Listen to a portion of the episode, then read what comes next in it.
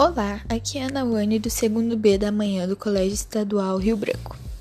Hoje vamos falar um pouco sobre Platão. O nome Platão é de nome Aristócles.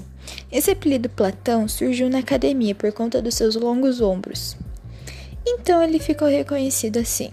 Era seguidor de Sócrates e sua teoria principal era a realidade dual, pois consistia em: o mundo ideal seria as ideias poderiam ser perfeitas, imutáveis, inteligíveis, que pode ser somente pensado e não sentido.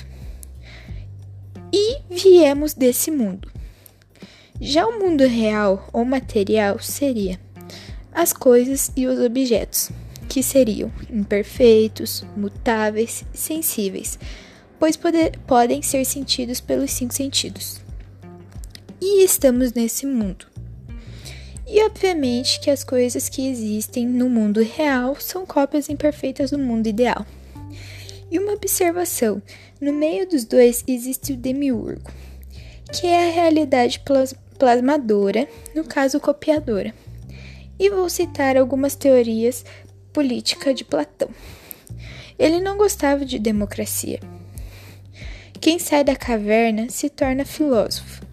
Platão defende: o bom governante é o sábio. Há uma tripartida: apetitiva, racional e irracível. Platão fundou a primeira escola reconhecida no mundo ocidental.